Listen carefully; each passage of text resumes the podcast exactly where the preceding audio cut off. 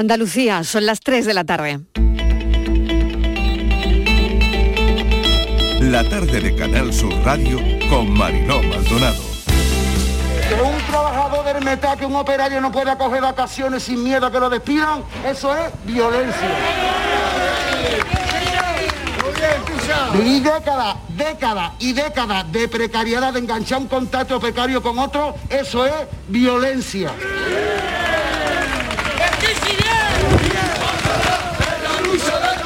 Propuestas serias a la, a la, patronal y responsabilidad a la patronal. Y por supuesto también al gobierno andaluz hay que exigirle que se comprometa y que comprometa a la patronal, que le está dando muchos recursos públicos a través de ayuda a las empresas para que ahora las, em, las empresas no sean responsables con sus plantillas. El convenio pues mm, sigue habiendo alguna discrepancia de más, pero parece ser que la postura está mucho más cercana y está totalmente cerrada la patronal en el tema de la cláusula de garantía salarial. La responsabilidad que hoy tiene la patronal no es la que tenía ayer. Y las, y las calles de Cádiz están vivas. Y lo que pase en Cádiz, a partir de hoy, la patronal, con la actitud de, de esta madrugada, será responsable de lo que pase. Si no acude de nuevo a la mesa de negociación, tendremos un problema y seguirá habiendo un problema en, Cádiz y las calles seguirán, seguirán vivas. ¿eh? Estamos intentando inventar posiciones y analizando eh, pros y contras de cada una de las cosas que pudiéramos llevar nuevas. Ayer ya supuso un gran esfuerzo eh, todos los movimientos que hicimos y hoy nosotros estamos entregados en volver a hacer esos esfuerzos porque coincidimos con los sindicatos en que necesitamos tener un convenio y una regla del juego clara. Las partes están condenadas a, entenderse por el, por el bien de todos, por el bien del sector y vamos a, intentar pues en el día de hoy o cuando ellos estén dispuestos, pero creo que sí que estamos en el camino que se vuelvan a sentar y poder llegar bueno, a este tan ansiado acuerdo. Preocupado sí estoy porque hay trabajadores que están en la calle, se han incendiado de neumáticos, se ha roto el diálogo con la patronal, es un motivo de preocupación, pero a lo que apelo es a la sensatez, al sentido común, a la prudencia, que estamos en una situación económica muy complicada y no es el momento para que haya huelgas.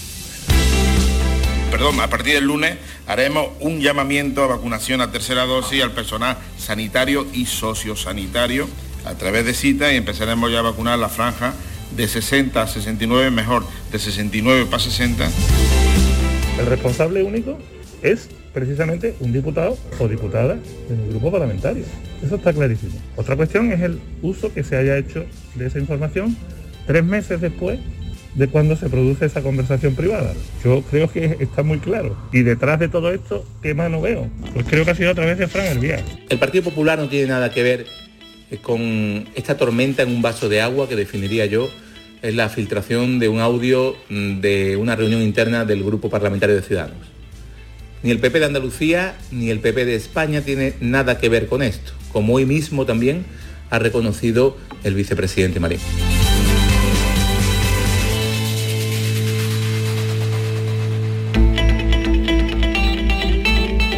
La tarde de Canal Sur Radio con Mariló Maldonado.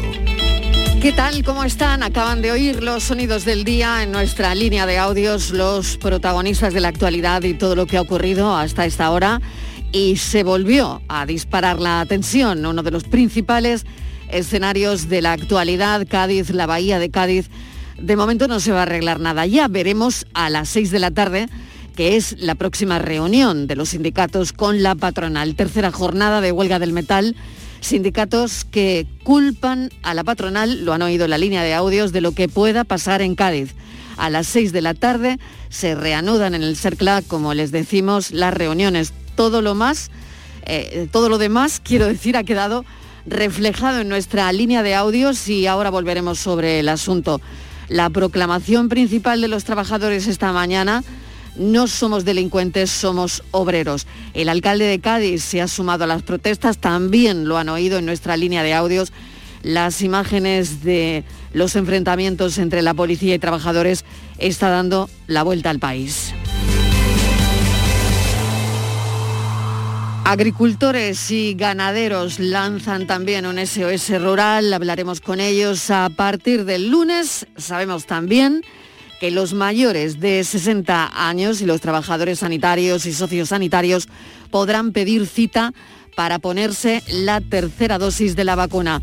También sabemos que hay un brote en Cerro Muriano, en la base militar de Córdoba, de COVID. El lunes, las vacunas para sanitarios, lo volvemos a recordar, y sociosanitarios, porque los nuevos contagios se están disparando, va subiendo el número de positivos. No hay ningún fallecido hoy en Andalucía. Sanidad afirma que los expertos tienen evidencias científicas de la efectividad de las vacunas después de un tiempo. Un estudio del Ministerio confirma que transcurridos seis meses tras la pausa completa, la protección frente a la infección baja un 58%. Así que la ampliación a los exagenarios supondrá la revacunación de más de 5 millones de personas y la recomendación se podría aprobar en la Comisión de Salud Pública del martes o la semana siguiente, pero está pendiente de aprobación. En cuanto a las medidas sobre los no vacunados, la ministra Darias no ve una normativa estatal que exija el pasaporte COVID para acceder a espacios públicos. Esto lo pide Andalucía y lo piden todas las comunidades autónomas.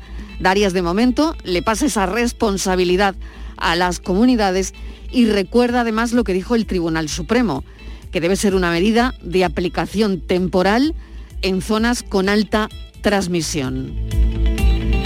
Hoy un estudio del BNJ eh, anuncia, bueno, y estudia cómo las mascarillas reducen la incidencia hasta en un 53%.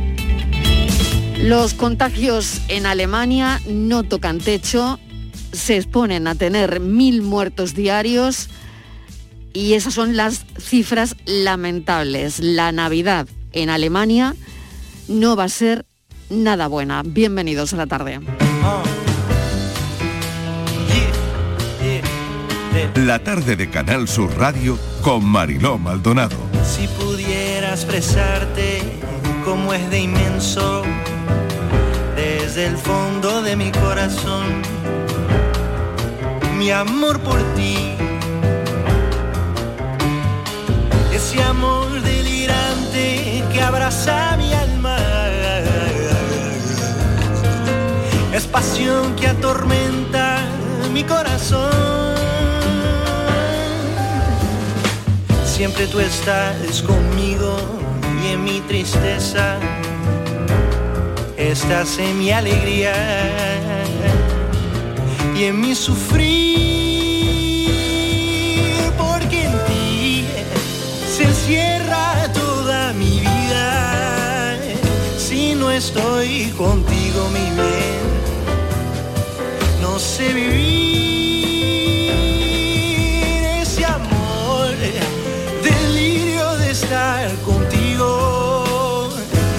yo soy dichoso porque me quieres también.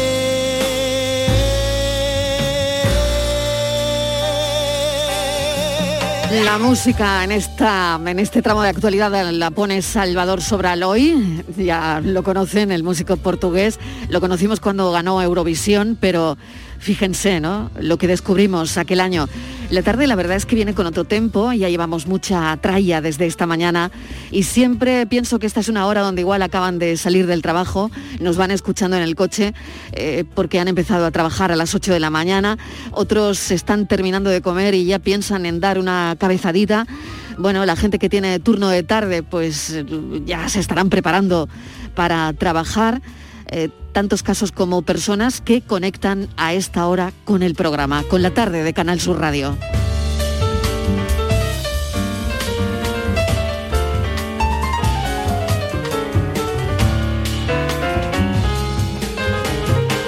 Y vamos a agarrarnos a una buena noticia desde aquí. La enhorabuena a Garbiñe Muguruza, que es ya la tercera raqueta femenina del mundo y como tengo una especialista de deporte femenino en la mesa de redacción como es Estivaliz Martínez, seguro que ella también se alegra muchísimo.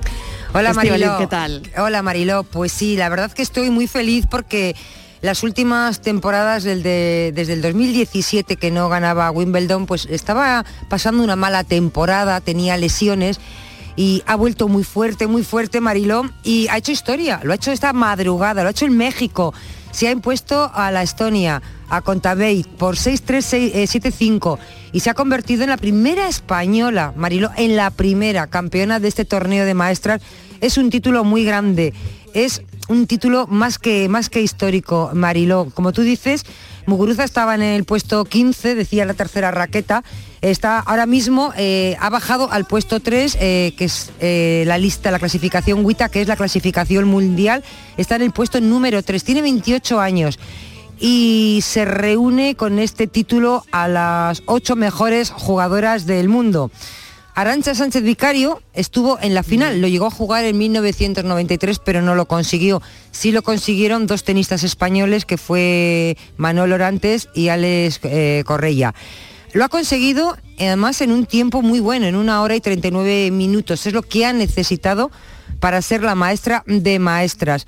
Es el título Mariló más importante que tiene en su carrera y es el décimo que consigue. En los últimos cuatro años, te digo que ha conseguido dos, fue Roland Garros en el 2016 y luego el año siguiente eh, Wimbledon. Luego pasó, hay una temporada rara con lesiones, pero ha vuelto muy fuerte. Y me gusta mucho lo que ha dicho porque Garbiñe dice que ojalá esto inspire a muchas chicas de que todo se puede conseguir. Dice, yo estoy aquí para demostrarlo. Y es verdad, porque ahora Mariló, ella es un, es un referente en el tenis y hace falta referentes en el deporte femenino y estamos muy contentas. Así que eh, ahora mismo Mariló, su, gran, su próximo objetivo, dice que va a empezar el 2022 muy fuerte, con muchas ganas, y su próximo gran objetivo será el Open de Australia, que ya eso será el año que viene, en el 2022. La tarde de Canal Sur Radio con Mariló Maldonado. Las 3 y 12 minutos de la tarde y vamos con los asuntos del día que por supuesto pasa por la huelga del metal. La Federación de Empresarios y los representantes de los 20.000 trabajadores del sector se van a volver a sentar esta tarde. A las 6 de la tarde se vuelven a reanudar las negociaciones. Estivaliz. Sí, Marilo, eh, ha sido hoy la tercera jornada de esta huelga eh, a priori indefinida. Eh, no se ha llegado a ese acuerdo con la patronal. Ayer ya sabemos 12 horas de negociación entre los representantes sindicales y la patronal en la Consejería de Empleo, una reunión que se convocó pues sobre esta hora un poquito antes. Y nada, Marilo, hoy han vuelto los huelguistas a la carga, han levantado barricadas, han provocado cortes de tráfico y también enfrentamientos con la policía en diferentes puntos. Eh, apoyando a estos trabajadores ha estado el alcalde de Cádiz, eh, José María González Kichi, que escribía en su cuenta de Twitter que porque en algún medio de comunicación, y él lo decía, les criticaban, ¿no? Decían que eran delincuentes, bueno, les han dicho de todo. Y el alcalde decía en, en ese Twitter que ponían, dice, ni son criminales, ni son delincuentes, ni son cuatro jóvenes exaltados, como se ha dicho en algún medio. Dice, son padres y madres de familia que luchan por poner un plato de comida sobre la mesa. La mesa de negociadora del metal Mariló va a volver a reunirse a las 6 de la tarde en, en Sevilla. Así que vamos a ver si se puede avanzar porque es un convenio que afecta a Mm. muchísima gente, Mariló, a más de 20.000 trabajadores. Hay mucho en juego y para Cádiz y para la clase obrera gaditana esto es muy importante y, y tiene, hay que salir, hay que ayudarles y bueno, hay que dar una salida a este problema. Vamos a ver cómo están los ánimos, es lo primero que hacemos hoy en el programa. Vamos a hablar con Juan Linares, secretario general de Comisiones Obreras en Cádiz. Señor Linares, ¿qué tal? Bienvenido. Hola, buenas tardes, bien. Bueno, ¿cómo están los ánimos? ¿Cómo se van a sentar a las 6 de la tarde en esa negociación? Bueno, vamos a sentar igual que, que- que la primera vez. Es nuestra obligación defender nuestros derechos y como bien ha planteado, es un problema de la clase trabajadora gaditana y con toda la fuerza del mundo. Señor Linares, ¿por qué se han roto? Pues mire usted, yo le, pre- le preguntaría a la otra parte, porque en torno a las 4 de la madrugada aproximadamente nos llevamos una sorpresa porque incluso lo- los mediadores del Consejo Andaluz de Relaciones Laborales marcaron un camino que yo creo que era posible de, de- investigar, posible de, de poner mm, elementos para, para el acuerdo, pero cuando, insisto, a esa hora sorprendentemente la patronal abandona el, el- la negociación. Pero, eh, ¿por qué? Bueno, pues evidentemente es una razón que, que- que los planteamientos que se estaba haciendo eh, por parte nuestra pues no, no lo compartía, pero insisto, eh, más allá de que entran en cualquier detalle, eh, es opinión de una parte y de la otra, de defender sus posturas, pero cuando hay una intervención por, por un tercero, que en este caso, insisto, son eh, los técnicos de la Junta de Andalucía, donde hay caminos marcados con posibilidades, eh, yo no sé si es recibe órdenes de arriba, supongo, pues abandona abandona la, negociación. Insisto, yo creo que había posibilidades de, de investigar ese camino, pero a- abandona. ¿no? Eh, eh, cada uno puede defender su, su postura legítimamente, pero yo creo que ayer la, la patronal sobrepasó, me atrevo a decir, la buena fe en, en la mesa de negociación. Se van a sentar de nuevo a las seis de la tarde. Señor Linares, para los sindicatos, ¿qué es lo insalvable? ¿Por dónde no van a pasar? Yo creo que cuando hay una negociación, poner el tope en, en esta en esta misma negociación, yo creo que no, no es bueno para, insisto, para, para negociar. Yo creo que nos tenemos que, que volver a sentar, que estamos condenados a, a entendernos y a partir de ahí, a partir de ahí ya veremos, ¿no? Pero creo que la patronal tiene que eh, plantear la negociación y su postura cambiarla, ¿no? Porque ayer, insisto, aunque sea un poco pesado, yo creo que se rompió los esquemas y las maneras de, de negociar.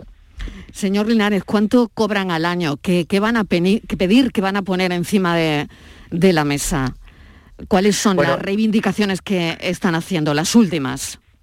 Bueno, aquí hay unas reivindica- reivindicaciones de- de- desde el momento que, que se, se genera y se hace la plataforma, ¿no? Pero con el transcurso del tiempo, eh, en el transcurso de este año donde había una pandemia y demás, cuando se hace la plataforma, estamos en una situación económica que no tiene que ver con la que estamos ahora, con el incremento de, Hmm. de la luz, de los carburantes. ¿De cuánto al año, señor Linares? ¿Cuánto, Sí, sí, se lo, se ¿cuánto se lo cobran? decir, Mm. claro, en, en torno a unos 22.000 euros. 22.000 Eh, eh, euros. Ah, sí, sí. Mm. Entonces, pues eh, le decía que eh, la, la negociación se deteriora porque el incremento de Mm. que hay del IPC en este país, pues de alguna manera eh, ha sobrepasado lo que todo el mundo pensaba. Entonces, creemos que los trabajadores no deben de perder el poder adquisitivo, porque al final eh, un convenio es lo que es, mantener eh, el día a día de, tu familia para, para poder subsistir y eso es un convenio colectivo, no es otra cosa. Si no llegan a un acuerdo a las 6 de la tarde, bueno, que probablemente no, no será a las 6, eh, salieron, han estado toda la noche, 12 horas de negociación, no sé si se prevé que mm, la de las 6 de la tarde sean también, eh, sea por el estilo, ¿no? Pero si no llegan a un acuerdo, ¿van a mantener eh, las mismas medidas de, presión, señor Linares? Es que no hay otra manera. Es decir, si, si la mesa eh, de la negociación falla, pues habrá que salir a la calle. No nos podemos quedar de brazos. Entonces, e- es- estamos legitimados para que en la mesa de negociación la patronal sigue en sus 13, ella tendrá su parte de responsabilidad de lo que pasa en las calles de Cádiz. La patronal, bajo mi punto de vista desde ayer, tiene más responsabilidad hoy que ayer con lo que está pasando en las calles de Cádiz. Y no puede mirar para otro lado. Como bien se ha comentado, Cádiz es una provincia con un alto índice de paro, con precariedad. En el sector naval, en este convenio colectivo, hay mucha eventualidad. La eventualidad hacia los trabajadores vulnerables. ¿Eh? Se echa un exceso de horas extraordinarias y todo eso los queremos romper. Por lo tanto, si la patronal sigue en sus tres y hoy somos incapaces de llegar a un acuerdo, pues las movilizaciones seguirán, evidentemente. ¿Usted cree que lo que está pasando es síntoma de algo? No sé si mm, de que nada ha cambiado, ¿no? En, eh, esto es lo mismo o, o hemos oído, desgraciadamente, los mismos pelotazos de hace 20 años, ¿no? Bueno, pues eh, yo creo que el, la Bahía de Cádiz tiene una historia eh, de la clase trabajadora importante, en otros tiempos eh, afortunadamente no tiene nada que ver con aquello, pero sí se le está sometiendo a los últimos años a un, a un tema en el convenio del metal que, que, se tiene que romper. Es decir, eh, lo que ahora se está planteando, si nos obliga a, a, salir a la calle y a la movilización, pues lo tendremos que hacer. No es nuestra intención que la huelga indefinida continúe, pero insisto, no nos queda otra. Estivaliz, no sé si tienes alguna cuestión para Juan Linares. Estamos hablando con Juan Linares, secretario general de Comisiones Obreras en Cádiz. Recordarle a los oyentes que a las seis en punto de la tarde hay una nueva reunión de sindicatos y patronal. Sí, eh, buenas tardes. Eh, claro, ustedes están ahora mismo peleando por un convenio, un derecho, algo que siempre se ha hecho así, desgraciadamente, porque para las mejoras eh, sociales pues hay que pelearse el convenio. Un convenio que tienen ustedes congelado desde el año pasado. ¿Llevan casi un año con el convenio congelado? Bueno, claro, cuando el convenio termina, pues hay que empezar la negociación del otro. El convenio este terminó en el año 2020 y comentaba antes que debido a, la pandemia, aunque estaba en sus últimos coletazos, la negociación se ha ido atrasando, atrasando y ahora mismo pues eh, necesitamos esa negociación para llegar a un acuerdo. ¿eh? Más que que esté congelado es que no se ha negociado el acuerdo. Por lo tanto, se, se mantiene las tablas de aquel, de, de aquel año 2020. Otra cuestión que he leído en algún medio que dicen que la patronal que se ha encargado de dividir a los trabajadores, que hay unos que son los de plantilla, los de primera clase, los de segunda que son los fijos de las empresas colaboradoras y luego están los de tercera que son los auxiliares. ¿Esto es así o están todos muy unidos? no, no, no, acabo de entender la, pregunta, pero no sé si lo que quiere decir es que hay trabajadores que cobran una cantidad económica a otra o que la patronal está planteando la división de los trabajadores. No, sí, eh, que dice que los trabajadores que la patronal que lo que ha hecho ha sido eh, como mm, clasificar la primera clase que serían los que están de la plantilla, los trabajadores de plantilla, luego unos trabajadores de segunda clase que serían los fijos de las empresas que están colaborando, ah, eh, que son un, mínimo, y luego los terceros que serían los trabajadores que están como auxiliares. Sí, le entiendo, le entiendo. Eh, sí, esto viene a consecuencia de la, aquella reforma laboral que por el año 2012 pues puso el Partido Popular y de alguna manera cogió un poco contra, contrapié a, todo el mundo, teníamos aquella loza de la, reforma laboral y firmamos un convenio donde de alguna manera eh, nos vimos obligados, ¿no? Y eso pues ahora mismo tiene una rémora de que hay trabajadores que haciendo eh, la, misma faena, pues unos cobran más que otros. Y en ese sentido, una de las cosas que, estábamos planteando es intentar que esa diferencia diferencia salarial se fuese equiparando poco a poco. Y una última eh, pregunta, si me permites, Marilo. Ustedes están luchando por una mejora eh, en su convenio, ganar un poquito más. Y estos días de Huelva lo que están haciendo es no cobrar, porque estos días ustedes no van a cobrar nada. Les van a, les van a quitar dinero del sueldo.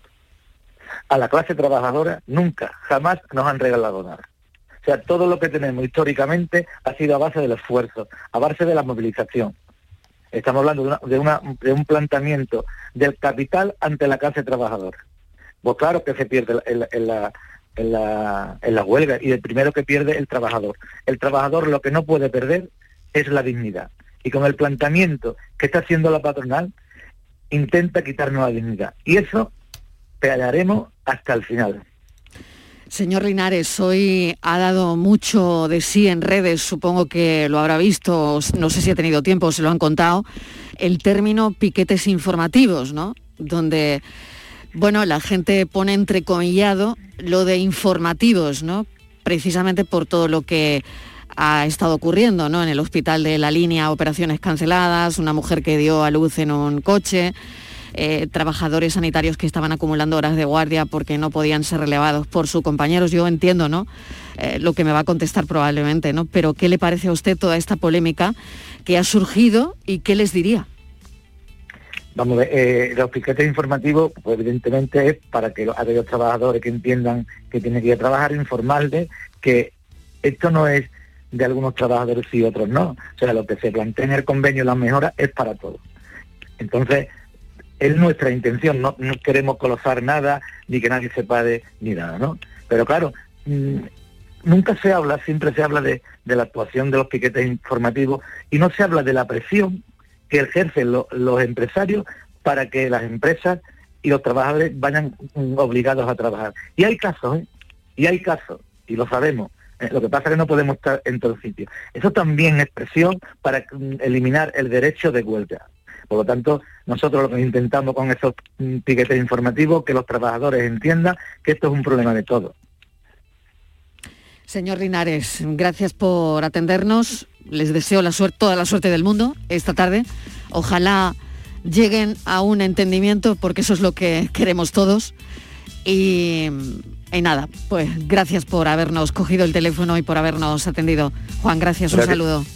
Gracias a vosotros, un saludo. Juan Linares es secretario general de Comisiones Obreras en Cádiz. Ya saben que a las seis en punto de la tarde se vuelve, se vuelven a reunir sindicatos y patronal y seguiremos muy pendientes de todo lo que salga de ahí. La tarde de Canal Sur Radio con Mariló Maldonado. Quienes han anunciado también hoy nuevas movilizaciones son las organizaciones agrarias, Asaja, COAC y UPA. Lo han anunciado en diciembre ante los problemas que atraviesa el campo, como el aumento de los costes de producción y la falta de rentabilidad agraria, Estivaliz. Sí, han movilizaciones, Mariló, que pueden coincidir algunas de ellas con el paro que ya está anunciado de transportistas previsto del 20 al 22 de diciembre. Eh, las organizaciones agrarias, las tres que has dicho, Asaja, COAC y UPA, son las tres más importantes, Mariló. Ya lo hemos destacado en el programa que lo que piden es que los costes de producción que se han disparado, Mariló, la energía, dicen que se han encarecido un se- 270% en el último año. El gasóleo que usan los tractores, un 73%.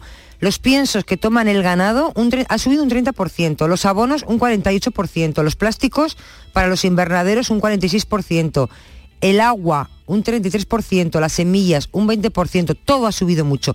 ¿Qué dicen ellos? Dicen, y es que además los consumidores, nosotros, lo estamos pagando, todo ese encarecimiento lo estamos pagando cuando vamos a comprar los alimentos.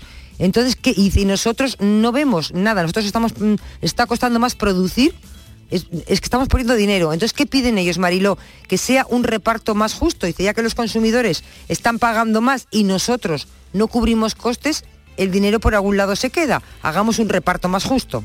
Miguel López es secretario general de COAG Andalucía. Señor López, bienvenido. Gracias por atender nuestra llamada. Hoy hemos sabido, hemos abordado este asunto en el programa en alguna ocasión, pero hemos sabido que hoy han anunciado nuevas movilizaciones. ¿Qué tal? ¿Cómo está? Buenas tardes, muy bien, muchas gracias.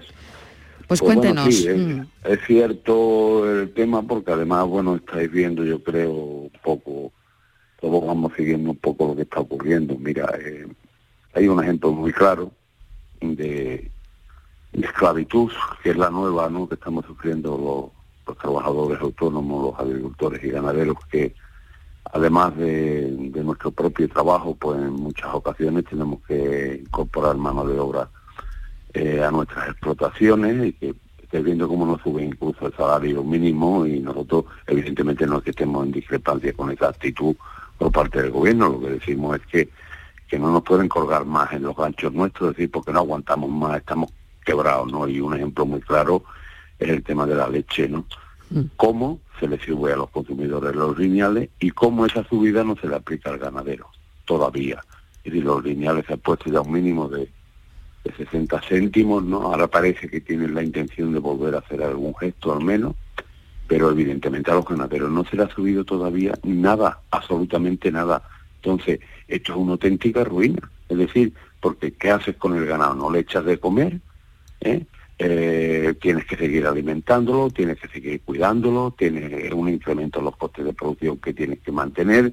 Esto implica que te falta circulante y por tanto te falta liquidez, te tienes que ir a la entidad financiera, sacar créditos para endeudarte más y al final, desgraciadamente, hay algunos que están teniendo que ir a sacrificar el ganado antes de tener ya una quiebra económica con la que no puede aguantar eh, y se quede endeudado para toda la vida.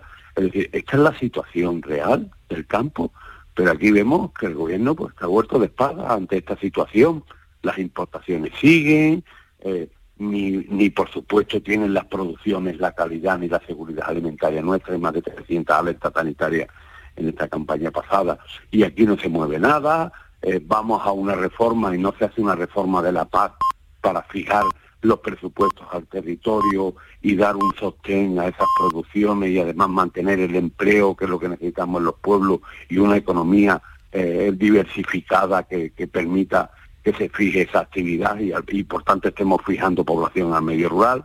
No, no, se hace una reforma provocando un proceso de reconversión y en definitiva abriendo la posibilidad a los mercados financieros que son los que están llegando y están comprando la tierra hoy y están haciendo producciones súper súper intensivas, sobre todo en el olivar súper intensivo, los almendros, eh, aguacate, es decir, estamos perdiendo nuestro tejido productivo y vemos que el gobierno está vuelto de espaldas. Entonces aquí hay que actuar ya y va a haber que actuar probablemente, mm, mm, desgraciadamente, con contundencia, porque estamos viendo que este ministro que tenemos ¿eh?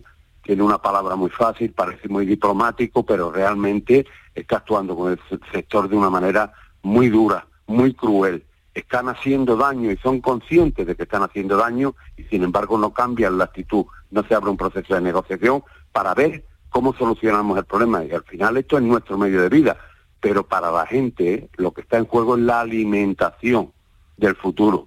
Y ese tejido productivo no debería de caer en manos de los mercados financieros, ni deberían dejar que estuviesen especulando con nosotros y en definitiva arruinan- arruinando a ese modelo profesional y social que es el mayoritario en nuestra tierra y que hay que mantenerlo por encima de todas las cosas porque estamos hablando de la alimentación.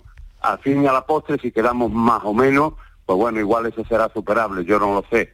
Desgraciadamente tampoco tenemos eh, otros muchos sectores como para po- poder confiar en encontrar empleo, ¿verdad? Pero bueno, si esto es lo que quieren hacer, desde luego eh, con nosotros y con nuestra participación no pueden contar.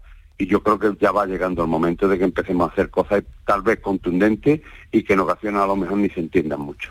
Señor López, y mm, bueno, le vuelvo a hacer casi la, la misma pregunta que hacía anteriormente, aunque la situación es mm, meridianamente diferente, pero ¿hasta dónde? Es decir, eh, si no llegan a un acuerdo, ¿van a mantener una medida de presión o van a empezar esas movilizaciones? Eh, ¿Cuál es el límite? ¿O dónde está el límite? Sería la pregunta. Mira, el límite está en eh, eh, hasta que el gobierno tome medidas que evite la situación de abuso y de dumping que se está haciendo, en este caso con eh, los agricultores y ganaderos de nuestro país. Es decir, aquí no podemos seguir abriendo los mercados a países terceros, eh, porque eso está generando, mira, te voy a poner un ejemplo, las naranjas están en los árboles todavía. No hay manera de que empiece a salir la naranja. Tenemos naranja de Sudáfrica aquí mm, mm, mm, para reventarnos todos los mercados. No están alcanzando ni 20 céntimos el kilo en estos momentos. Te pongo este ejemplo. ¿no? Entonces, resulta que nos estamos comiendo una naranja de, de Sudáfrica eh, que viene con colprifo hasta las manillas, que es un producto, una materia activa eh, que perjudica la salud y que aquí en la Unión Europea lleva prohibida ya unos cuantos de años. Es decir, ¿por qué tienen que ocurrir estas cosas? Es que esto realmente hay que jugar con la salud pública, es que el tema es muy grave, ¿no? Además de arruinarnos, ¿no? Además de cargarse el empleo, además de tocarnos económicamente donde, donde menos posibilidades de reacción tenemos. ¿Y esto para qué? Para llenar la cartera de la distribución, pues hasta que se empiecen a dar pasos y se empiecen a solucionar. Mira, se está tramitando eh, en estos momentos en el Senado la ley de la cadena alimentaria. Puede ser que no lleve esta ley una fórmula para que ponga en marcha eh, eh, una evaluación para saber cuáles son los costes de producción. Es decir, ¿es posible esto? Es decir, a nosotros nos van a dejar pues sin mecanismos de defensa, exclusivamente pues para que hagamos una denuncia por ponerte un ejemplo a la ICA, que es la Agencia de Control Alimentario, ¿no?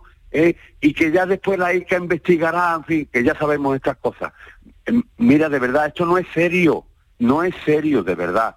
Que la gente se está arruinando, que no podemos aguantar, que mm, mm, lo ha comentado antes la compañera, es decir, el nivel que están cogiendo los costes de producción. Si hoy estamos echando gasoil a 90 céntimos en un surtidor, ¿sabes lo que es un gasoil prácticamente casi a un euro, por Dios santo, para ir a mover tierra? Esto, esto es un tractor de los que hoy estamos manejando que le tienes que echar por la mañana a 150 euros y por la tarde le tienes que volver a echar otros 150 euros para continuar por la noche. Es decir, son 300 euros 24 horas. Esto no hay quien lo aguante, de verdad que no, que no es posible. Entonces, o se ponen mecanismos fiscales, o se ponen mecanismos económicos, o se ponen medidas políticas que en definitiva traten de equilibrar, de que haya una distribución del valor en la cadena, de que en definitiva la renta se mantenga en el tejido productivo, o de verdad estamos jugando en contra de todo, ¿eh? del conjunto de la sociedad. Porque además eh, nos estamos comiendo, mm, perdonadme la expresión, pero la mierda que nos traen de fuera ¿eh? y que nosotros no haríamos nunca, ¿eh? Eh, ni trataremos de ponerlo en el mercado como alimentos para nuestra población. Nunca. Pero es curioso porque lo que se nos cuenta es que España es uno de los países con una normativa en materia de seguridad alimentaria mm, de las más exigentes de los países del mundo. Pero bueno, usted, correcto, claro, usted nos está contando esto Sí. que probablemente, bueno, es una es una denuncia y un coladero al final que debe haber, ¿no? Claro, claro, mira, te explico. Vamos a ver, cuando la Unión Europea establece unos listados y empieza a retirar materias activas, porque entiende que estas materias activas o son peligrosas para la salud pública o son, eh, podríamos decir, contaminantes desde una perspectiva medioambiental, en fin, y esto hay que retirarlo del mercado, con lo cual nosotros pues no podemos hacer otra cosa que estar de acuerdo, porque es que es muy difícil estar en contra de la salud pública, pienso yo, ¿no? Entonces, ¿Qué es lo que ocurre? Pues que al retirar estas materias activas desaparecen las alertas también. Y entonces eh, Europa no tiene ni una unidad aduanera, es decir, ni una unidad aduanera. Es decir, entran productos por aquí, por el puerto de Algeciras, entran productos por el puerto de Valencia, entran productos por el puerto de Rotterdam, entran productos, es decir, entran productos por toda la Unión Europea. Y ni siquiera existe una coordinación y un control establecido de una manera clara y contundente. Como se han eliminado las materias activas, pues desaparecen los controles. Por eso, hay veces que nos encontramos, pues, eh, este año, por ejemplo, apareció tomate con meningitis de Turquía. Lo de Turquía es algo increíble. Bueno, pues es que resulta de que esto está llegando a la Unión Europea. Se han retirado uvas eh, comercializadas por nuestro país con problemas también de residuos fitosanitarios en Dinamarca y, y resulta que se había comercializado por aquí, pero que eran de Israel. Es decir, esto de verdad es un desastre, lo digo de corazón, ¿eh? Y lo digo además para que se entere la opinión pública, por Dios, ¿eh? lo que están haciendo con nosotros no tiene nombre. Y hay una dejadez de las instituciones y de la política para cuestiones que son fundamentales para la sociedad, como es el tema de la salud pública, a mí me alarma, lo digo de, de verdad. Entonces, aparte ya de una situación económica que para nosotros es insostenible, nosotros no queremos, eh, pues no sé, tener unos beneficios, eh, pero hombre, es que estamos viendo cómo, cómo, cómo circula esto. Claro. Es decir, la- Están viendo, eh, están viendo esa situación ¿no? de, de competencia desleal, aparte de, de discriminación, de pérdida de competitividad, más todo lo que nos está contando. No sé si, Estivali, ¿tienes alguna cuestión más? Pues Bueno, yo que me preocupa, me, me Sí, preocupa adelante. que después de una crisis financiera como la que hemos sufrido, lo- los bancos presenten unos beneficios tan abultados, tan exagerados y además sean los que estén eh, colándonos los mercados financieros para hacerse con todo nuestro tejido productivo. Yo creo que es una preocupación que deberíamos de tener todos. Estamos perdiendo la tierra, estamos perdiendo los bienes públicos en manos ¿eh? de los mercados financieros. Muchos de ellos vienen de los paraísos fiscales y yo no tengo por qué explicar, porque creo que todo el mundo más o menos lo podemos saber, ¿eh? Qué es lo que hay detrás de estos paraísos fiscales. Así que me parece que esto es una alarma que todos deberíamos empezar ya a exigir que se pongan una cierta medida y un cierto control a este de verdad. Señor López, seguiremos pendientes. Gracias por haber atendido la llamada de la tarde. Eh, Le llamábamos precisamente porque hoy nos llegaba a la redacción la comunicación de que habían anunciado movilizaciones en diciembre ante los problemas que atraviesan como el aumento de los costes de producción y la falta de rentabilidad agraria, pero que eh, vemos que que hay bastante más por lo que van a protestar. Miguel López, secretario general de COAC Andalucía, gracias por habernos atendido. Un saludo. Muchas gracias Suerte. a vosotros, un placer. Gracias, muchas gracias.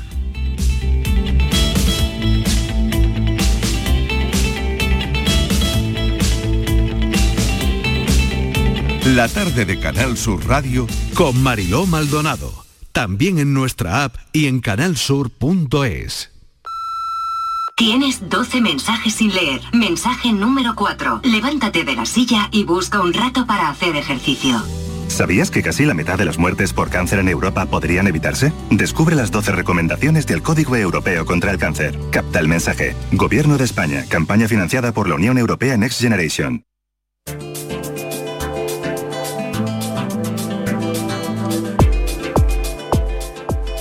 Con el intercambio de casas uno puede ahorrarse el coste del alojamiento, disfrutar de la facilidad de residir en un hogar equipado y poder visitar lugares poco turísticos y fuera de las rutas habituales.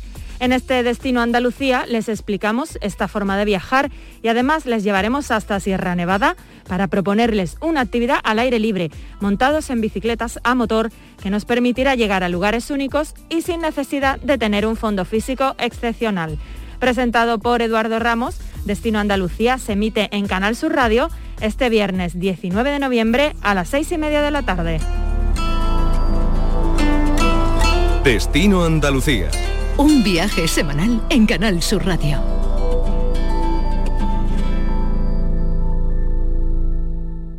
Almendras, avellanas, nueces, cacahuetes, pipas, pistachos. Mm. Acabo de llegar de correr y es el momento perfecto para tomarme unos frutos secos Alfer. Saludables, 100% natural, frescos. Es el aperitivo necesario para recuperar fuerzas. Frutos secos Alfer fabrican y distribuyen todos sus productos. Cercanía que les permite llegar recién hechos y la mayor calidad. Pídelo en tu tienda habitual. Frutos secos Alfer, el picoteo más saludable. No es lo mismo estar en la nube que estar en las nubes. UGT te ofrece cursos gratuitos y acreditables en competencias digitales para que la nube deje de ser un juego de palabras. Apúntate en ugt.es. Juntas y juntos transformamos el futuro. Trabajamos en digital. Proyecto financiado por el Ministerio de Educación y Formación Profesional. Unión Europea. Next Generation. Da igual si eres mega fan de los viernes o si a ti los viernes ni te van, ni te viernes. Porque este Black Friday es el viernes de todos los viernes. Con el cuponazo de la 11 puedes ganar 9 millones de euros o 15 millones con el cuponazo XXL.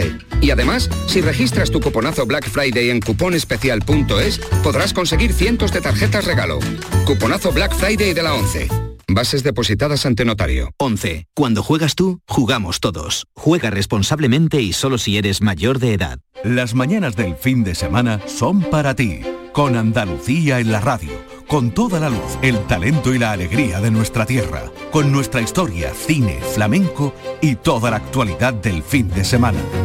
Días de Andalucía, con Domi del Postigo, los sábados y domingos desde las 9 de la mañana. Quédate en Canal Sur Radio, la radio de Andalucía.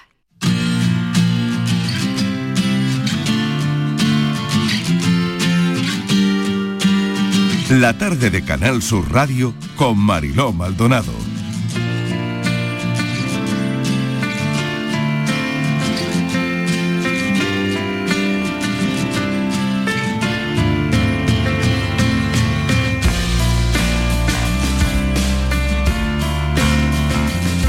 Casi las 4 menos cuarto de la tarde, ya saben que se está ensayando la vacuna IPRA, que es la española, y mm, se está buscando, Estivaliz, en el clínico, eh, voluntarios ¿no? para estos ensayos. Sí, Marilo, eh, es el primer ensayo clínico en humanos de una vacuna nuestra, una vacuna española que como tú decías es la IPRA una vacuna contra la COVID. Es una vacuna, Marilo, que va, lo que va a hacer va a ser medir la eficacia, va a ser una dosis de refuerzo.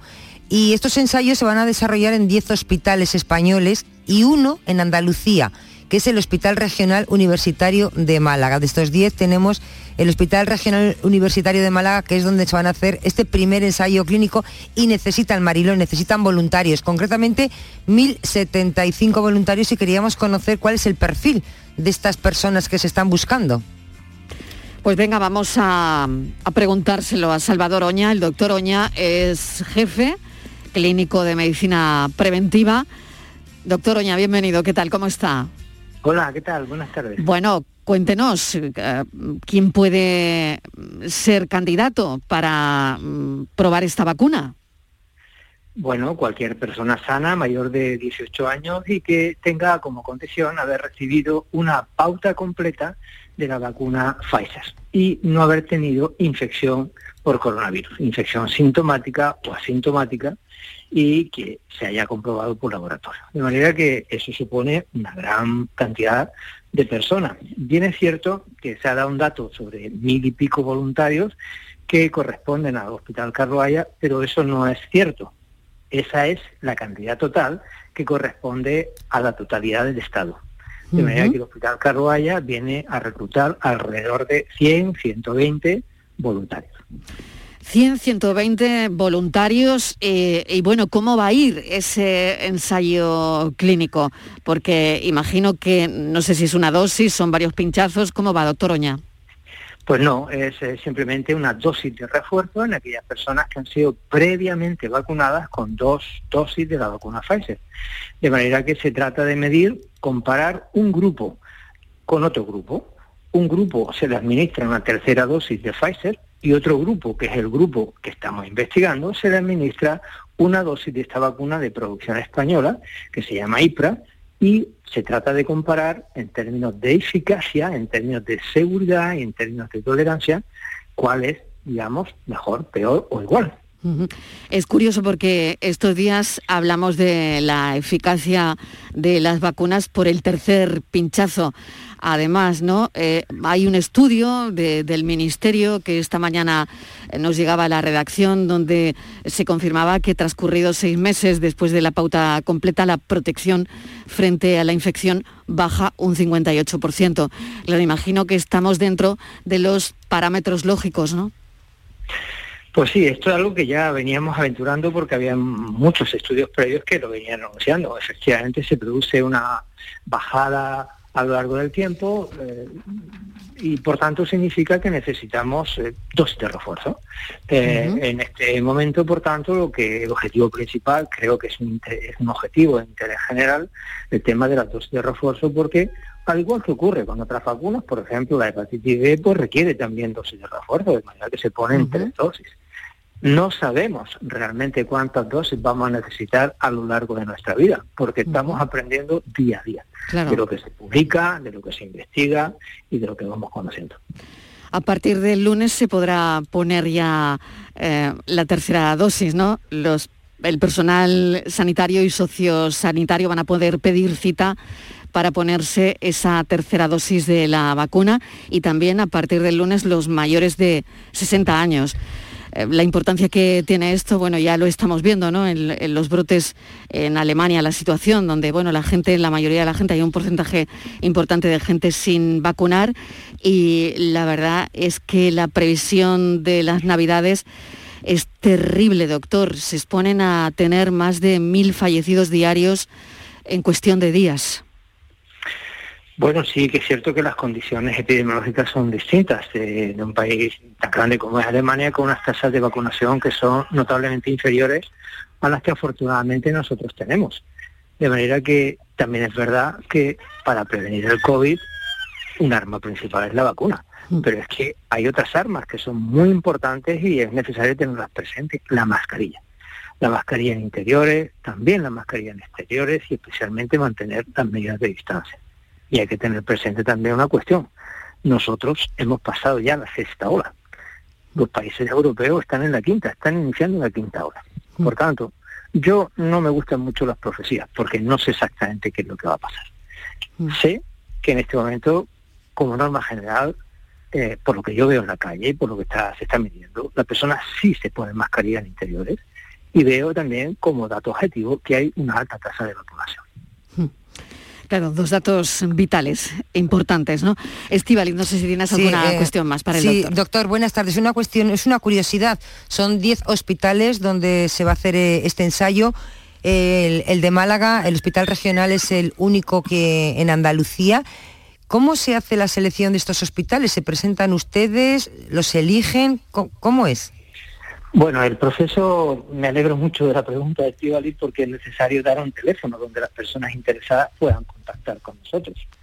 En ese sentido, a través de una llamada telefónica o un WhatsApp simplemente, pues notifica su voluntad de participar y eh, esas personas son sometidas a un estudio previo, de manera que son precandidatas. Si pasan todos los controles necesarios, pues entonces pasarían a ser voluntarios. Y en esa situación de voluntarios, pues recibiría una dosis que no sabemos cuál, si será la de Pfizer o la española, porque es un estudio que está cegado. Nosotros los investigadores no conocemos qué vacuna se le pone y el paciente tampoco.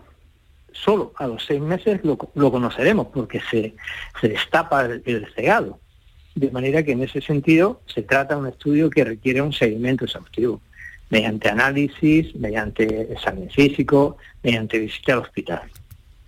La, el interés que pueda tener cualquier persona que nos oiga, pues podría conectar con nosotros a través de un teléfono que está dedicado exclusivamente a este ensayo clínico, que es el 690 99 77 13. Pues ahí está ese teléfono, si no le importa repetirlo, que lo estamos cogiendo aquí todo el equipo, ese teléfono, repítalo, doctor. Pues muy bien, lo repito, 690 99 77 13. 690 99 77 13 para las personas que estén interesadas en participar en este ensayo clínico de la vacuna española. Doctor Oña, gracias, mil gracias, muchísima suerte y bueno, a por la tercera dosis a partir del lunes. Pues sí, muchas gracias por su llamada, ha sido un placer. Muchísimas gracias, un placer. Vamos con la foto del día, Virginia Montero. De hoy es la propuesta por Javier Fergo, fotoperiodista nacido en Jerez, estudió fotografía en el Reino Unido. A su vuelta a España empezó a colaborar con medios locales y regionales. Desde 2013 trabaja como fotógrafo freelance para medios nacionales e internacionales, así como agencias de noticias, entre ellas Associated Press. En los últimos años ha puesto el foco en los migrantes y refugiados. Y ya saben nuestros oyentes que pueden ver la foto del día en nuestras redes sociales. En Facebook, La Tarde con Mariló Maldonado y en Twitter, arroba La Tarde Para la foto del día de hoy nos vamos a, a la frontera entre Polonia y Bielorrusia. Es un conflicto que conocemos desde hace ya varias semanas, pero que se había centrado en las noticias principalmente en los enfrentamientos entre las personas migrantes y la policía polaca. James Hill es el autor de estas imágenes y en ellas nos muestra de una manera excepcional, fotográficamente hablando, la vida en un campo de refugiados una vez caída la noche. ¿no? El humo de las fogatas, las personas vagando sin destinos alrededor de un lado a otro y la represión de, de la frontera, ¿no? de la valla de la fortaleza que es la que se ha convertido Europa. ¿no? Eh, Este trabajo ha sido publicado por un encargo para el New York Times y creo que, como digo, representa la situación que se está viviendo desde un lado mucho más humanístico que el que estamos acostumbrados a ver en, en la prensa a diario. Polonia recurre, además, lo hemos visto, ¿no? Y, y de eso va la foto de hoy, a cañones de agua y gases lacrimógenos para frenar la entrada de migrantes desde Bielorrusia. Es la foto del día. La tarde de Canal Sur Radio con Mariló Maldonado. También en nuestra app y en canalsur.es. El futuro no está escrito, se construye. Porque tu futuro también es el nuestro, en Caja Rural te aportamos toda nuestra experiencia. Planes de pensiones de Caja Rural. Construyamos tu futuro juntos. Ven antes del 31 de diciembre y obtén interesantes incentivos. Documento de datos fundamentales para el partícipe, alertas de liquidez, indicador de riesgo, planes en promoción y condiciones en segurosrga.es. Arroces, cordero, aceite de oliva, tomate, ibéricos, naranja. Celebramos un homenaje a nuestra tierra, a nuestra gastronomía, a la provincia de Sevilla. Ven a los restaurantes de los hoteles de Sevilla y provincia, reserva tu mesa y amplía tu experiencia hasta el amanecer. Más información en hotelesdesevilla.com. Patrocina ProDetour, Diputación de Sevilla. Vuelve al patio de la Diputación la muestra de la provincia. 10 ferias empresariales desde el 16 de octubre al 19 de diciembre. Cerveza artesanal, vinos y licores, joven empresa, mujeres empresarias, nuevas tecnologías, productos y sabores de la provincia. Te esperamos. Conoce tu provincia. Más información en la web prodetour.es. Diputación de Sevilla. Nicolás Gil Blanco les ofrece desde sus fincas el auténtico jamón ibérico de bellota y cebo con la máxima calidad. sacrificados en nuestro matadero y curado en nuestra fábrica de Constantina. Disponemos de carnes frescas de cerdo ibérico. Vendemos a fabricantes, mayoristas y consumidor final en el exterior de Mercasevilla, fábrica de Constantina y matadero de Mérida. Nicolás Gil Blanco. Sevilla sabe a quesos andaluces. Ven al mercado de quesos el 20-21 de noviembre en Plaza de la Encarnación. Compra, degusta y disfruta de sus actividades. Infórmate en quesandaluz.es. Organiza Asociación Quesandaluz Cabra Andalucía y Ayuntamiento de Sevilla. Cofinancia Fondo Europeo Agrícola de Desarrollo Rural. Europa invierte en las zonas rurales. Unión Europea y Junta de Andalucía. El programa del Yuyo. Un programa en el que nos gusta reírnos prácticamente de todo, con momentos muy surrealistas, historias imposibles y mis ocurrencias, claro. El programa del Yuyo. Disfruta del lado amable de la vida. De lunes a jueves desde las 10 de la noche. Quédate en Canal Sur Radio, la radio de Andalucía. La tarde de Canal Sur Radio con Mariló Maldonado. Estos son nuestros teléfonos 95 1039 105 y 95 1039 16. Hemos tenido muchísima actualidad y ahora vamos con Javier Jaénes. El espacio es eh, breve, pero bueno, como es jueves, eso significa que recibimos a nuestro experto en Derecho Laboral. Javier, bienvenido. Muchas gracias, buenas tardes, ¿qué tal? Bueno, como cada semana, muchos asuntos sobre la mesa, pero a ver que, hasta dónde llegamos. Pues sí, muchísimos, muchísimos como, como cada jueves, pero hoy le vamos a dedicar un minuto, si os parece, a un asunto que ha calado mucho en nuestros oyentes en las últimas semanas y es la desigualdad que sufren las empleadas de hogar, que no tienen derecho a cotizar ni a percibir la prestación por desempleo. Y le vamos a dedicar este ratito porque hemos recibido un nuevo mensaje, lo escuchamos.